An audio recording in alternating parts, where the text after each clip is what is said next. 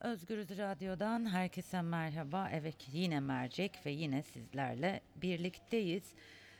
E, Adalet Bakanı Abdülhamit Gül'den önemli bir açıklama geldi ve PKK lideri Abdullah Öcalan'ın avukatlarıyla görüş yasağının kaldırıldığını duyurdu. Biliyorsunuz açlık grevleri ve ölüm oruçları devam ediyordu Öcalan'ın üzerindeki e, tecridin kaldırılması için ve bu karardan sonra e, açlık grevleri ve e, ölüm oruçlarının sonlanacağı bekleniyor. Konuğumuz e, Garopay'dan olacak. Garopaylan'la hem bu kararı hem de Nihat Hatipoğlu'nun 13 yaşındaki bir Ermeni çocuğu Hristiyanlıktan canlı yayında Müslümanlığa e, geçirme ritüelini e, konuşacağız. Aile biliyorsunuz Garopaylan'a ulaşmış ve yardım istemişti. Garopaylan da Rütü'ye e, dilekçe vermişti. Her iki konu konuyu da Garopaylan'la birlikte mercek altına alacağız. Mercek başlıyor.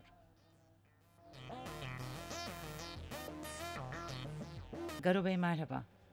Merhabalar. Ee, öncelikle bir aslında yaklaşık bir saat önce Adalet Bakanı Abdülhamit Gül'den bir açıklama geldi ve PKK lideri Abla Öcalan üzerindeki tecridin kaldırıldığını yani avukatlarıyla yapılı e, e, ya- görüşme yasağının kaldırıldığını açıkladı. Siz bu kararı nasıl değerlendiriyorsunuz? Ee, ya öncelikle Türkiye'nin e, yasalarına uymasını talep ediyordu e, açlık grevini yapanlar.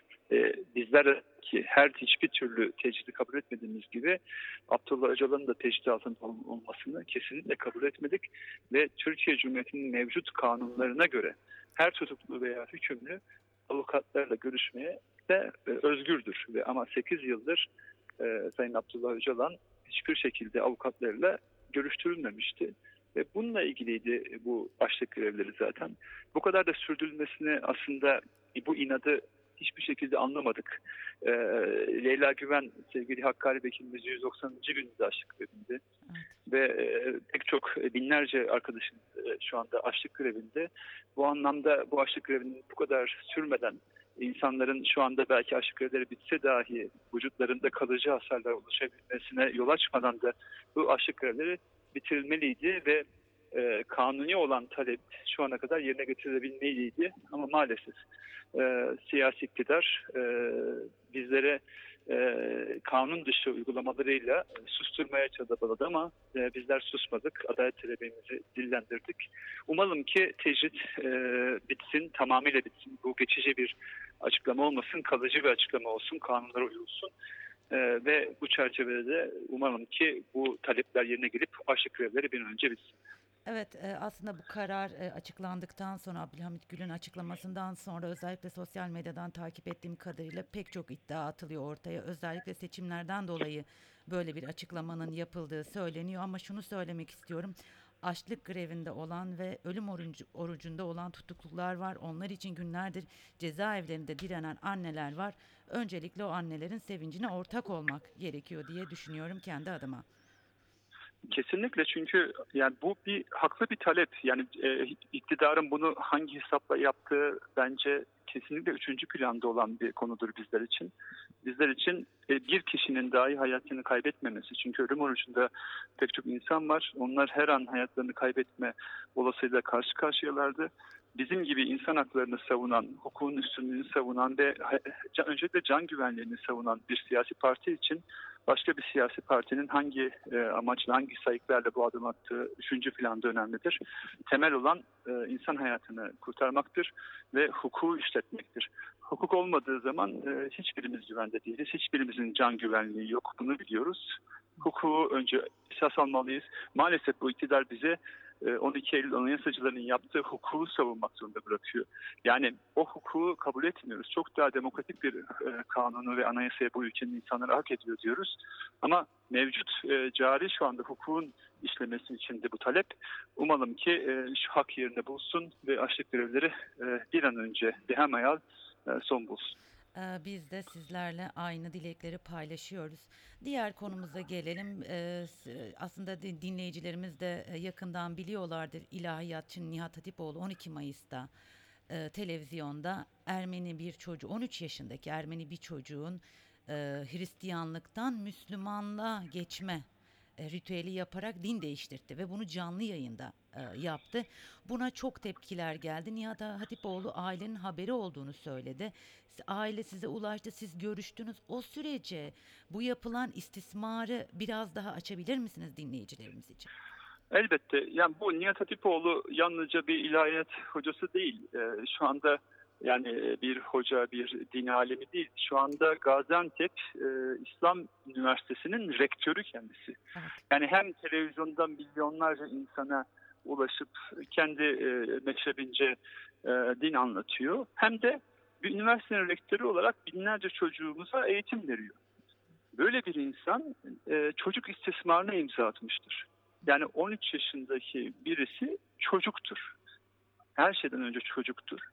Ve e, kendisi reşit olmadan da yani e, mevcut kanunlara göre 18 yaşına kadar da kendi e, her türlü istismara maruz bırakılabilir.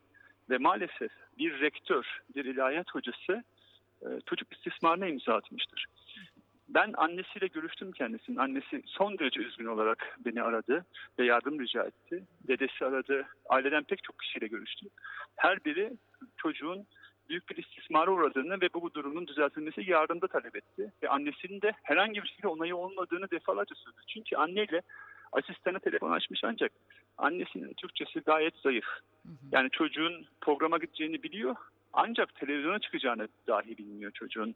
E, bu anlamda herhangi bir onayı da söz konusu değil ama velev ki annenin onayı olsa bile e, Türkiye'nin kanunlarına göre ve ahlaka göre bir hoca 13 yaşındaki bir çocuğu alıp gel seni Müslüman yapalım diyemez.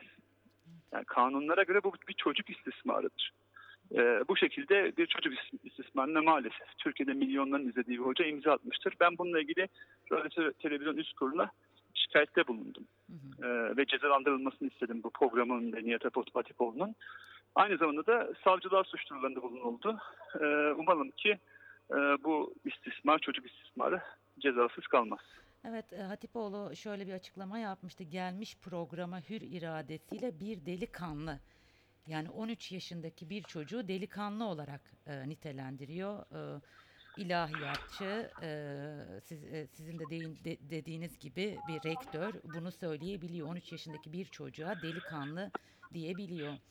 E, Ya bu- Buyurun. Yani bu program izleyen herkes şunu düşünsün. Herkes eminim evlatları vardır, kuzenleri vardır, yeğenleri var, vardır. Herkes onların bir yüzüne baksın. Hepimiz e, çocuk olduk ve çocuklukta belli e, şeyler bizi çekmiştir. Yani ne bileyim bir arkadaşı demiş ki Arthur'e o programa gidene ya işte orada ünlüler var gidip fotoğraf çektiririz. İşte orada yemek veriyorlar. İşte yemek yeriz. Orada ünlülerle beraber oluruz diye bir e, şey söylemiş, bir vaatte bulunmuş ve o programa gitmişler. Ve orada düşünebiliyor musunuz bir hoca çocuğu alıp işte belli vaatlerle artık vaatlerinde ne olduğunu bilmiyoruz. Yemek yediririz, ünlü insanlar şu bu, ün, şan, şöhret. Sonuçta yoksul bir ailenin çocuğundan bahsediyoruz. Ee, yanına alıyor, benim dediklerimi tekrar et diyor ve sen artık Müslüman oldun diyor. Yani böyle bir şeyi hangi aile kabul eder? Öncelikle bu meseleye ben Hristiyanım elbette ama Müslümanların karşı çıkması lazım. Velev ki o bir, bir çocuğu Müslüman yaptığını iddia etti. O hamleyle eminim ki milyonlarca insan Müslümanlıktan soğumuştur. Böyle bir şeyi düşünün ki Türkiye'de misyonerlere karşı olan yani, e, saldırıları düşünün. Bir misyoner diyelim ki yap, olmadı ya böyle hadise. 13 yaşında Müslüman bir çocuğu alsa, e, vaftiz etmeye kalksa, Türkiye'deki Müslümanlar ne yaparlar? Yani ben bir delikanlıyı buldum vaftiz ediyorum diyebilir mi? Bizim e, Hristiyanlıkta zaten böyle bir şey olamaz. Müslümanlıkta da böyle bir şey olabileceğini ben asla düşünmüyorum. Evet. Ben buna e, öncelikle Müslümanların karşı çıkması gerektiğini düşünüyorum. Evet, tam e, ben de son olarak size bunu söyleyecektim. Müslüman bir çocuğa aynı şey yapılsaydı sizce Türkiye'de tepkiler ne olurdu diye soracaktım. Ben Yani, sormadan e, siz cevapladınız. Yani yine e, emin olun e, bakın şu mesele zaten insan hakları savunuculuğu şunu gerektirir.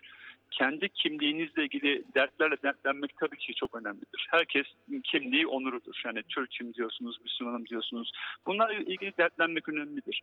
Ama insan hakları savunucusu olabilmek için, bir demokrat olabilmek için empati kurma gereği vardır. Bir başkasının kimliğiyle ilgili dertleri ile ilgili dertlenmek gerekir. Ermeni halkı zaten yaralı bir halktır. Soykırımda elbette biz e, Ermenilerin büyük çoğunluğunu kaybettik ama yüz binlerce Ermeni de Müslümanlaştırıldı. Köylere gidilip eğer ki Müslüman olursanız e, katliamdan kurtulacaksınız de- dendi. Benim de e, e, akrabalarım olan pek çok yüz binlerce insan göç yollarında çocuklarını Müslümanlar alarak e, Müslümanlaştırdılar ve bunlar e, gönülden olmadı. Zorla söz konusu oldu. Bunlar da Ermeni halkının yarasını maalesef bir kez daha kanattı. Bu yaraları artık kanatmayalım. E, yani elbette bir insan 18 yaşını geçtikten sonra her türlü tercih bulunmakta özgürdür. Ama çocuklarımızı hep beraber koruyalım. Çok teşekkür ediyorum Garo Bey ben vermiş olduğunuz bilgiler için. Ben teşekkür ederim. Çok teşekkürler sağ olun. Özgürüz Radyo dinleyicileri mercek programında konuğumuz HDP milletvekili Garo Paylan'dı.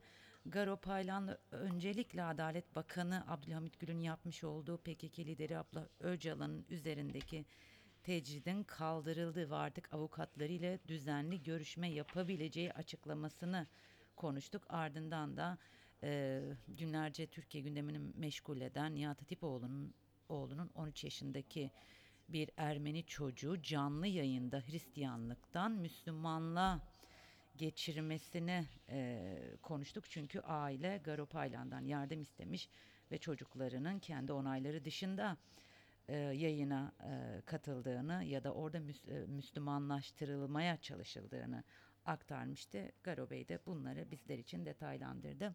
Tekrar kendisine teşekkür etmiş olalım. Başka bir mercekte görüşmek üzere. Şimdilik hoşçakalın.